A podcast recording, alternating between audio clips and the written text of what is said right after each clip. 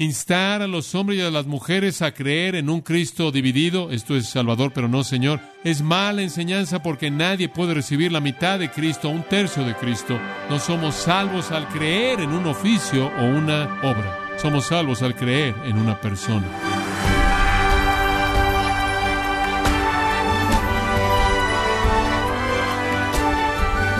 Queremos darle la bienvenida a su programa Gracias a vosotros con el pastor John MacArthur. Luchando con una enfermedad fatal, perder a un ser querido en un accidente o viendo cómo su casa es consumida por un incendio. Estos son los tipos de eventos que sabe que puede suceder. Sin embargo, es muy probable que pueda pensar que nunca le sucedería a usted. La realidad, estimado oyente, es que este tipo de pensamiento lo hay también con respecto a la salvación. Hay quienes piensan que son cristianos pero que realmente no lo son. Pero ¿cómo puede tener certeza que realmente usted es salvo, que es hijo de Dios? Bueno, yo quiero invitarle a que nos acompañe a continuación con el pastor John MacArthur en la serie titulada El Evangelio según Jesucristo, en gracia a vosotros. Existen personas que dicen que usted puede ser salvo y no hacer de Cristo el Señor, no reconocer que Cristo es Señor, aceptarlo únicamente como Salvador. Hay personas, muchas de ellas, que dicen que fueron salvas en algún punto cuando tomaron una decisión de creer. En ese punto recibieron el perdón total, en ese punto recibieron la vida eterna y no le devolvieron absolutamente nada a Dios, absolutamente nada. No le entregaron nada a Dios. Se les dijo que eran cristianos porque hicieron, entre comillas, una decisión. Estuvieron prontos, créame, en adoptar la noción popular de que usted puede tener a Jesús como Salvador y no necesariamente reconocer su señorío. En algún punto más tarde en su vida, tomaron en serio la vida y en ese momento pudieron pasar de tan solo ser cristianos a ser cristianos de señorío. Todo llamado al discipulado, dicen, cada vez que Jesús dice, deja padre, madre y deja a todos y sígueme, y lo dice una y otra vez, toma tu cruz, niégate a ti mismo, debes estar dispuesto a morir. Si colocas tu mano en el arado y ves, no eres digno de ser mi discípulo. Si tienes que ir y sepultar a tu padre y no estás dispuesto a seguirme a costa de lo que sea, no puedes ser mi discípulo. Usted sabe todos esos llamados al discipulado, llamados a la muerte, llamados al sacrificio, llamados a poner tu vida, llamados a la obediencia, llamados a la sumisión. Dicen, todos esos son Jesús llamando a gente ya redimida al segundo paso. Entonces toman el ministerio entero de Jesús y en lugar de que sea evangelismo, se convierten llamados a gente que ya son salvos para que vengan al segundo nivel. El problema con eso es que Jesús dijo, no he venido a llamar a los justos, sino a qué? A pecadores, al arrepentimiento. El Hijo del Hombre ha venido a buscar y a salvar lo que se había perdido. Usted acaba de sacar al Señor Jesús de su ministerio evangelístico si usted tiene esa perspectiva. Pero le voy a decir una cosa. Usted no puede aferrarse a la postura de no señorío a menos de que usted le haga eso a todas esas invitaciones de Cristo, porque todo llamado al discipulado que Él dio fue tan fuerte. Entonces Jesús realmente no está evangelizando. Él está llamando a los cristianos a que vengan al segundo nivel y a hacerlo Señor. Entonces descarta la intención evangelística del ministerio de nuestro Señor e ignora el hecho de que Él vino a buscar y a salvar a los perdidos. Esto se remonta inclusive a la teología sistemática de Louis Sperry Schaeffer, quien fue en una ocasión presidente del seminario de Dallas, en donde dice en el volumen 3, página 385, imponer una necesidad de rendir una vida a Dios como una condición añadida para la salvación no es razonable. El llamado de Dios a los no salvos nunca se dice ser al señorío de Cristo. Fin de la cita. El llamado de Dios a los no salvos nunca se dice ser al señorío de Cristo? Otro escritor llega a la conclusión sorprendente de que es una perversión del Evangelio invitar a una persona no salva a recibir a Jesucristo como Salvador y Señor. Ahora, esto ha existido por mucho tiempo. Estoy citando de fuentes que son algo antiguas, pero nunca alcanzó una influencia tan amplia como a la que ha llegado en la actualidad. Otro escritor escribiendo en una revista dice, Presentar a Cristo como Señor a uno cristiano es añadir enseñanza escritural acerca de la salvación. Esto es lo que se está promoviendo. No se necesita dejar el pecado, no es necesario un cambio en el estilo de vida, no es necesario un compromiso ni someterse a Cristo. ¿Qué tal el si alguno está en Cristo, nueva criatura es? Todas las cosas pasaron, he aquí todas son hechas nuevas. Primera Pedro 2.7 dice, para vosotros que creéis, Él es precioso. ¿Alguna vez ha pensado en ese versículo? Le voy a decir, si una persona es cristiana, ¿es Cristo preciado? Aquellos que creen, Él es qué? Él es preciado, Él es preciado. ¿Qué significa eso? De valor, costoso, con una alta estima. Eso es su señorío. Él es preciado para el verdadero creyente. Ahora, el resultado de esto, y podrá seguir y seguir, y hay muchas otras cosas que se podrían decir y tantas otras ilustraciones, pero el resultado de esto es una doctrina defectuosa. El resultado de todo esto es una salvación que es menos de lo que la palabra de Dios enseña. El Evangelio moderno es vago, el Evangelio moderno le ofrece una esperanza falsa a pecadores que tienen un momento en el que quieren disfrutar del perdón, cuando quieren aferrarse del cielo en el futuro, mientras que al mismo tiempo viven como quieren. Quizás más adelante se preocuparán acerca de Cristo como Señor. Si llegan a saber de eso y no lo saben porque nadie supuestamente les debe decir, ¿quieres saber cuál es el efecto de esto? Millones de personas están engañadas. Millones de personas están engañadas. Uno de estos escritores dijo, si aceptamos el hecho de que debes tomar a Jesús como Señor para ser salvo, entonces unas cuantas personas realmente serán salvas. Y un signo de admiración. Eso es exactamente lo que Jesús dijo. Estrecha es la puerta y pocos son los que la hallan. Uno de los escritores dice, por ejemplo, que la lista de Pablo de los pecadores escandalosos y sus vicios en 1 Corintios 6, 9 y 10, ¿no sabéis que los injustos no heredarán el reino de Dios? No os engañéis, ni los fornicarios, ni los adúlteros, ni los idólatras, ni los afeminados, ni los homosexuales, ladrones, avaros, borrachos, calumniadores, engañadores, heredarán el reino de Dios. Él dice, todos esos son creyentes. Todos esos son cristianos que no heredan el reino. Entran al reino pero no lo heredan. ¿Qué significa eso? No sé. La gente de primer nivel va ahí. La gente de segundo nivel heredan. Entonces creo que hay un área de pobreza en el reino para el grupo de primer nivel. Él añade que la descripción de esas personas en Gálatas 5 dice las obras de la carne son inmoralidad, impureza, sensualidad, idolatría, hechicerías, enemistades, contiendas, celos, enojo, disputas, disensiones, peleas, envidias, embriaguez, cosas como esta. La gente que hace esas cosas, que las practica, no heredarán el reino de Dios. Él dice, esos son cristianos también, nada más que no heredan. En otras palabras, la idea entera es dar lugar para que la gente que hizo una decisión, que en un momento en el tiempo hizo algo, aceptó, creyó lo que sea, y nunca nada cambió en su vida, y queremos que todos sean salvos. Entonces, ¿de dónde viene? ¿Por qué la gente está haciendo esto? Creo que hay dos razones para esto realmente nació de una preocupación seria por la gracia. Querían que la gracia fuera tan gracia como lo dijo un escritor, si te atreves que Dios te salve, Él va a tener que salvarte. Así de grande su gracia.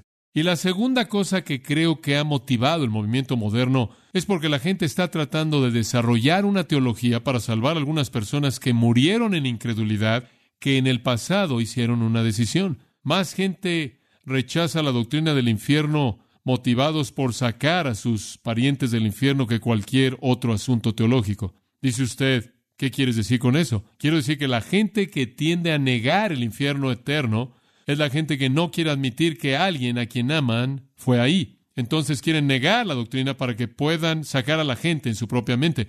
Lo mismo es el caso de esta teología. Creo que nace de una confusión por gente que una vez tomó una decisión y después vivió una vida de negación de todo lo que supuestamente en un momento decidieron reconocer y quieren asegurarse de que son salvos por la eternidad y entonces desarrollan una teología que los va a incluir en el reino, están adentro, nada más que no lo heredan, sea cual sea esa distinción. Esa es la razón por la que uno de los libros se titula Los hambrientos heredan. Las bienaventuranzas entonces se refieren al segundo nivel de cristianos. El resto de los cristianos no heredan. Los de segundo nivel heredan. Poseen algunas cosas que las personas de primer nivel no poseen.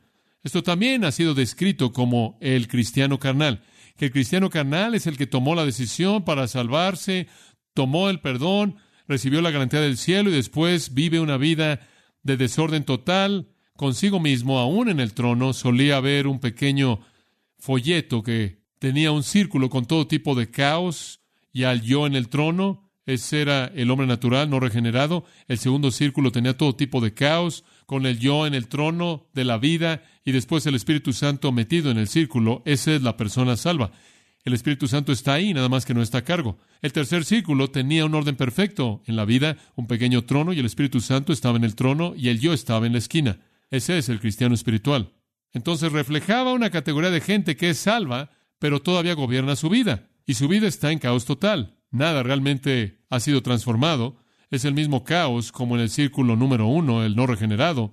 Nada más que el Espíritu Santo está ahí en algún lugar, pero Él no tiene control de nada. Es la misma idea. Esas son las personas que no heredan el reino. Esas son las personas que no han hecho de Cristo Señor en esta manera de pensar en particular. Entonces, el llamado típico a la salvación es así, acepta a Jesús, pide a Jesús que entre a tu corazón, hace una decisión, cree, y eso parece ser todo. Ahora, todos esos son pensamientos y conceptos bíblicos, no es que en sí mismos son mentiras, nada más que están tan incompletos. Oímos a la gente decir, bueno, necesitas orar para recibir a Cristo, y después le dicen a alguien que hace esa oración pequeña, ahora puedes estar seguro de que eres salvo, y después le dan algo de certeza sin hablar de qué tipo de invitación Jesús habría usado como sígueme, deja todo, pon tu vida, deja tus pecados, arrepiéntete, obedece. Vamos a discutir las tres áreas primordiales. La Biblia habla de este asunto. ¿Cuál es la esencia de la fe salvadora? Vamos a hablar de eso. ¿Cuál es la naturaleza del arrepentimiento verdadero? ¿Y qué significa ser un discípulo? Estos realmente son lo que hemos llamado puntos de vista de creencia fácil. Quieren asegurarse de que la salvación simplemente y de manera fácil es cuestión de reconocer a Jesús como Salvador. Otro promotor, escribiendo en una publicación teológica, dice esto, es herejía aferrarse a la postura de que para la salvación una persona debe confiar en Jesús como Salvador del pecado y también debe comprometerse con Cristo como Señor de su vida, sometiéndose a su autoridad soberana. Es herejía creer eso, dice él. ¿No quieren la palabra compromiso? No quieren la palabra someterse, únicamente quieren la palabra apropiarse, creer, recibir. Un pastor local en nuestra área, bien conocido, realmente tiene un ministerio eficaz, dice, la fe salvadora no es el compromiso de la vida de uno al Señor. Fin de la cita. Enseñan que los creyentes genuinos pueden sucumbir a la apostasía, pueden dejar de manera total la fe. Observen Marcos capítulo 8. Versículo 34, llamando a la multitud de sus discípulos y les dijo, si alguno quiere venir en pos de mí, niéguese a sí mismo, tome su cruz y sígame. El que quiere salvar su vida la perderá, el que quiere perder su vida por causa de mí en el Evangelio la salvará. ¿Qué aprovechará el hombre si ganare todo el mundo y perdiere su alma? Escuche, esta es una invitación a un incrédulo, no es un cristiano, un segundo nivel. Esto le está hablando un hombre que si no actúa, él va a perder qué? Su alma. ¿Qué va a dar un hombre a cambio de su alma? Todo aquel que se avergüenza de mí y mis palabras en esta generación adúltera y pecaminosa, el Hijo del Hombre también se avergonzará de él. Si usted se avergüenza de Cristo, Él se va a avergonzar de usted. Pero dicen, esto le está hablando a cristianos carnales, tratando de elevarlos al siguiente nivel de compromiso con el señorío de Cristo. No es así. Él está hablando de gente que si no hacen esto, van a perder su alma eterna. Bueno, hay tantas otras ilustraciones. En Mateo, capítulo 13, versículo 44 la parábola es muy similar. El reino de los cielos es como un tesoro escondido en un campo, el cual un hombre encontró y lo escondió por gozo. Él va y vende todo lo que tiene y compra el campo. Otra parábola. El reino de los cielos es como un comerciante que busca perlas finas. Al encontrar la perla de gran precio, él vendió todo lo que tenía y la compró. Una parábola muy simple. El hombre encontró algo de valor, vendió todo lo que tenía, lo tomó. Estoy hablando de salvación. Un hombre se tropezó en un campo, otro hombre lo estaba buscando durante toda su vida. Ambos lo encontraron y cuando lo encontraron vendieron todo lo que tenían para tener el tesoro. Es un retrato del intercambio. Entrego todo lo que soy por todo lo que Él es. ¿Qué va a hacer usted con esa parábola? Bueno, si usted se va a aferrar a una salvación de no señorío y si usted va a creer que no tiene que entregar nada, usted no puede tener esta parábola. Ser un pagano, un hombre no salvo, entregar todo lo que Él es para recibir todo lo que Cristo ofrece. Entonces usted la interpreta de esta manera. Lo que está sepultado en el campo es la iglesia, la persona comprándola es Cristo. Entonces la parábola de manera típica por parte dispensacionalista ha sido que Jesús, encontrando a la iglesia, entrega todo en la cruz para comprar la iglesia. El problema con eso es que el tesoro estaba en el campo y la perla era de gran precio y yo me atrevo a cuestionar a cualquier persona que afirme que la persona no regenerada en este mundo, porque en Cristo murió, valió algo. Además, me parece que es un trato más bien oscuro. Todo esto se opone a la enseñanza clara de las Escrituras. Todo esto se opone a la enseñanza clara de las Escrituras. ¿Entienden de manera equivocada la gracia? Están tratando de acomodar, creo yo, a los amados que se han desviado ¿Quieren que más gente llegue al cielo y por lo tanto estiran el Evangelio?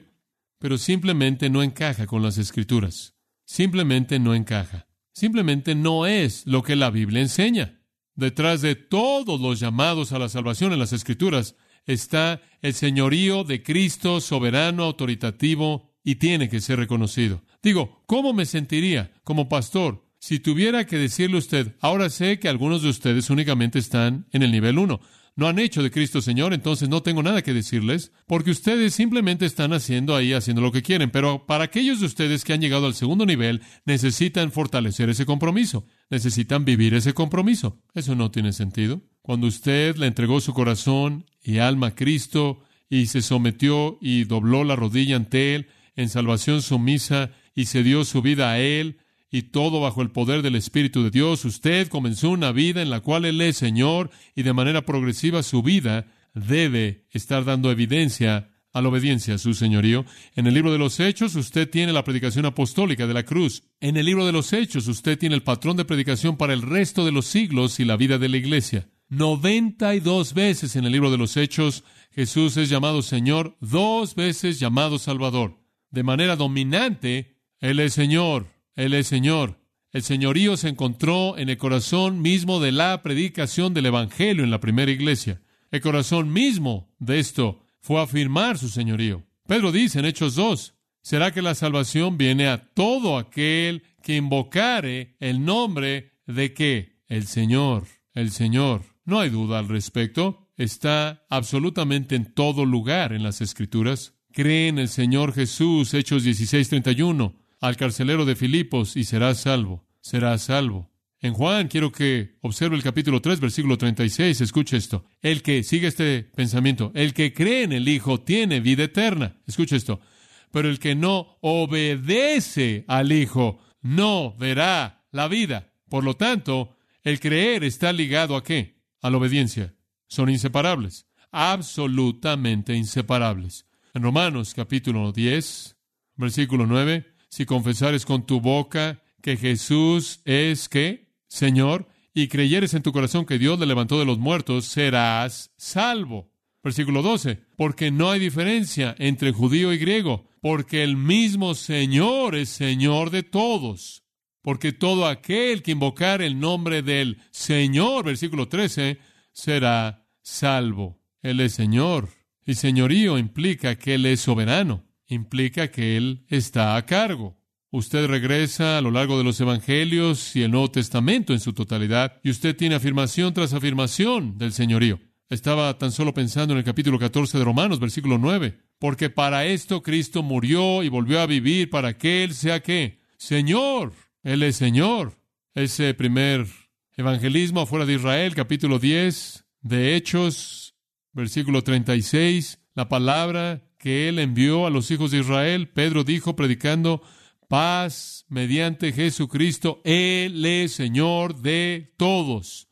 Ahora algunos han dicho, bueno, sí, sí, pero Señor significa deidad, simplemente significa deidad, simplemente significa Dios, no significa amo soberano, no implica obediencia, no implica rendición, no implica sumisión, únicamente significa deidad. Tú simplemente tienes que creer que Jesús es Dios. No tienes que someterte a Él. De hecho, un escritor dice que si haces de curios, Señor, significar amo soberano, despojas el llamado a la fe de su deidad. Puedes decir Señor y referirte tanto a que Él es deidad como amo soberano. No es así. No es necesario eliminar el concepto de deidad de la palabra Señor simplemente porque implica la idea de amo soberano. Señor se refiere a deidad. Señor significa que Jesús es Dios, pero Dios significa que Él está a cargo. Estaba comiendo un día con alguien que se aferra a esta postura. Él dijo, yo creo que curio simplemente significa que Jesús es Dios. Le dije, muy bien, aceptemos eso. Lo aceptó. Curio significa que Él es Dios. Permíteme hacerte una pregunta. ¿Qué significa ser Dios? ¿Significa que tú estás a cargo? Si no significa que tú estás a cargo, entonces no significa Dios. No ganas nada al decir eso. Si Él es Dios, Él está a cargo. Si Él es deidad, él es soberano. No puede significar nada menos. Tomás lo reconoció. ¿Qué dijo Tomás cuando vio a Jesucristo después de la resurrección? Señor mío y Dios mío. ¿Qué cree usted que quiso él decir? ¿Cómo cree usted que usó la palabra Señor para referirse a deidad? ¿Acaso él dijo, Dios mío y Dios mío? No. Dios reconoció deidad. Señor reconoció qué? Soberanía. Inherente en el término está la autoridad, dominio, el derecho de gobernar, el derecho de mandar, la obligación de ser creído y obedecido. En 1 Timoteo 1.16 dice, y por esto hallé misericordia para que en mí, como el primero, Jesucristo pudiera demostrar su paciencia perfecta como un ejemplo para aquellos que creerían en Él para vida eterna. Por tanto, al Rey, eterno, inmortal, invisible, al único Dios. Digo, ¿quién es el único Dios? Él es el Rey, Él es el Rey. La persona viviendo en rebelión en contra de eso. Y no lo reconoce a Él como Señor, no lo afirma Él como Señor, no somete su vida a Él, no puede ser salvo.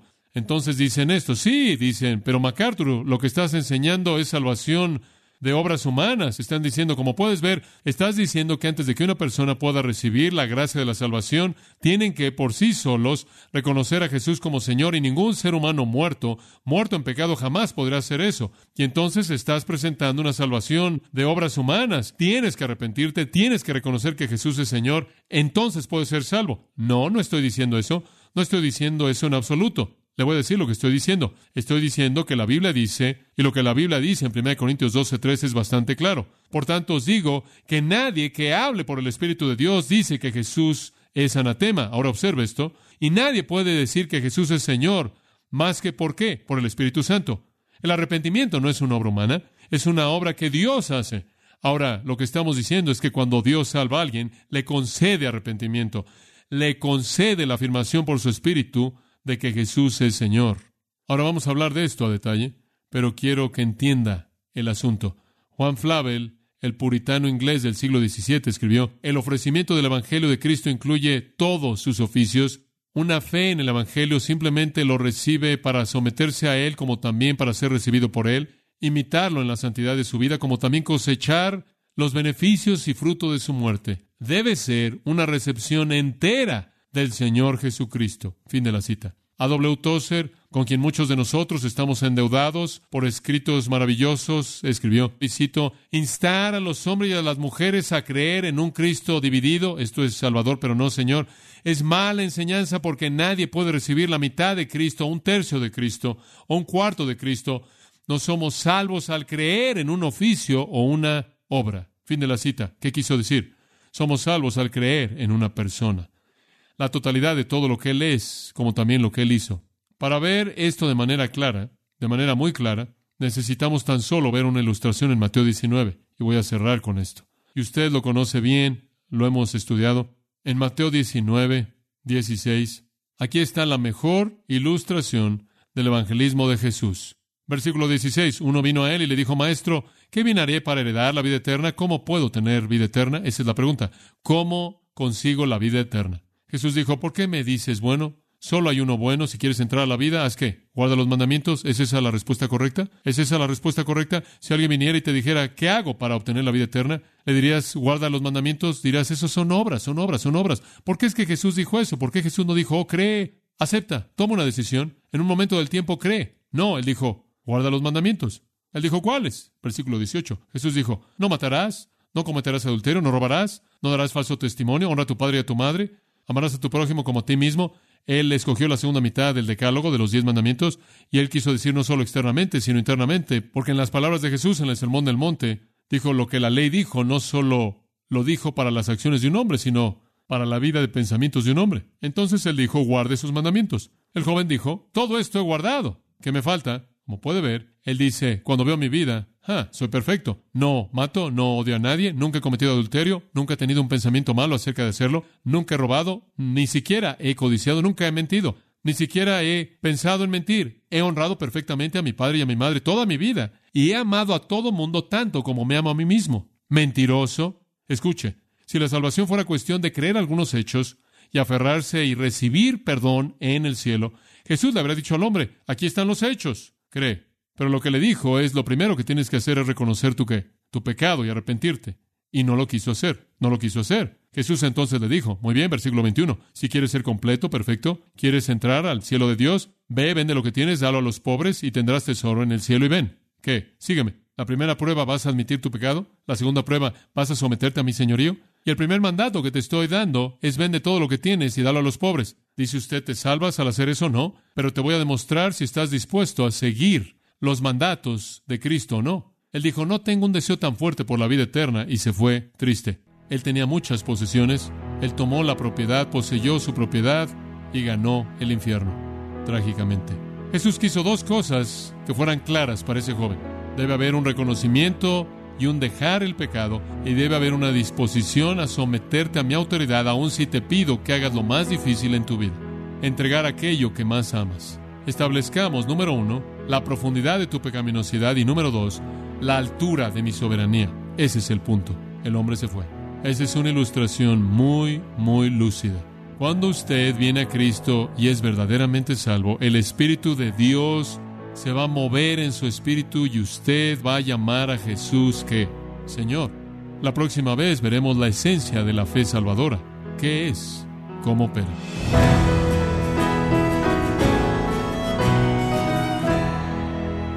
¿Se somete a Jesús como el Señor y acepta su soberanía sobre su vida?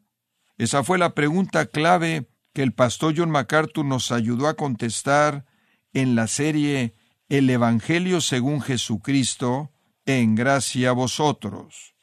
Estimado oyente, tenemos disponible para usted uno de los libros más importantes que ha escrito el pastor John MacArthur, titulado El Evangelio según Jesucristo, un profundo estudio en las enseñanzas del Señor Jesucristo, y puede obtener su copia en gracia.org o en su librería cristiana más cercana. Recuerde que usted puede descargar en audio transcripción gratuitamente los sermones de esta serie El Evangelio según Jesucristo, así como todos aquellos que he escuchado en días, semanas o meses anteriores en gracia.org. Si tiene alguna pregunta o desea conocer más de nuestro ministerio, como son todos los libros del pastor John MacArthur en español o los sermones en CD, que también usted puede adquirir, escríbanos y por favor mencione la estación de radio por medio de la cual usted nos escucha en gracia a vosotros. Es importante conocer no solo el país y ciudad de donde usted nos escucha, sino también la radio. Para quienes contactan nuestro ministerio por primera vez, pueden solicitar una copia del mensaje de promoción sin costo alguno, un mensaje por oyente únicamente. Si usted vive en los Estados Unidos o Puerto Rico, escríbanos a Gracia Vosotros, P.O. Box 4000, Panorama City, California 91412. O puede escribirnos a través del siguiente correo electrónico radio arroba y es nuestra oración que Dios haya obrado en su vida y hablado a su corazón, desafiándole y ministrándole por medio de la enseñanza de su palabra. Y tenga presente que sus oraciones son vitales y que puede ofrendar a gracia a vosotros yendo a nuestra página en gracia.org.